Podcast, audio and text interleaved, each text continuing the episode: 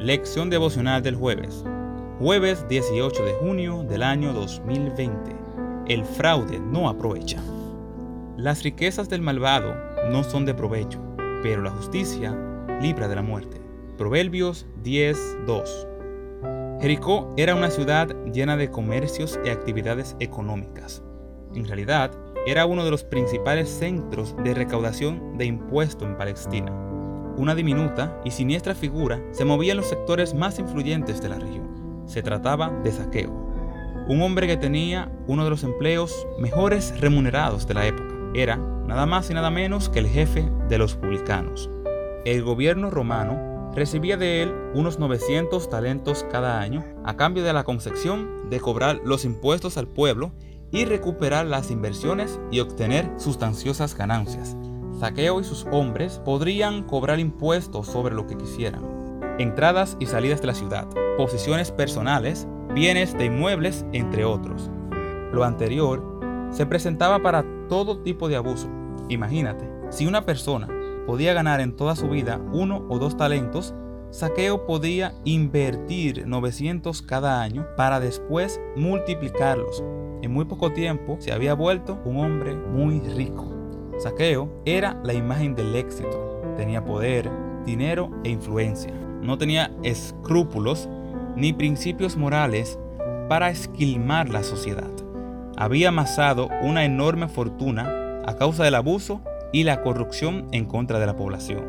Pero ni sus vestidos finos, ni su lujosa residencia, ni sus suculentos banquetes ni las atenciones de las servidumbres lo libraron de la profunda infelicidad. Este se sentía solo y desapreciado por la gente. ¿Cómo era posible que siendo tan rico no se sintiera satisfecho? La Biblia tiene la respuesta. Quien ama el dinero, el dinero no lo sacia. Quien ama la riqueza, nunca tiene suficiente. Eclesiastés 5:10 Jesús dijo que la vida de los seres humanos no consiste en la cantidad de bienes que posee. Lucas 12:15. Un día, el jefe de los publicanos se enteró de que Jesús estaría en Jericó y éste decidió acercarse e encontrarse con él.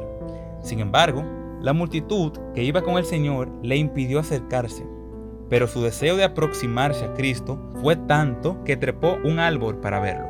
Entonces, Jesús se detuvo y le pidió que descendiera, ya que ese día estaría en su casa. Emocionado, Zaqueo recibió al Señor en su hogar y le prometió que devolvería todo lo que éste había robado.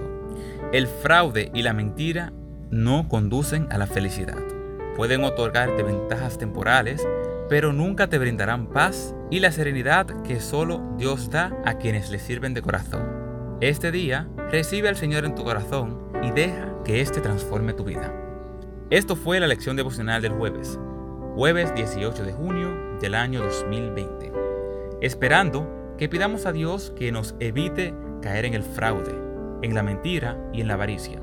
Que entendamos que el dinero no da felicidad y solo Dios da paz y plenitud de vida.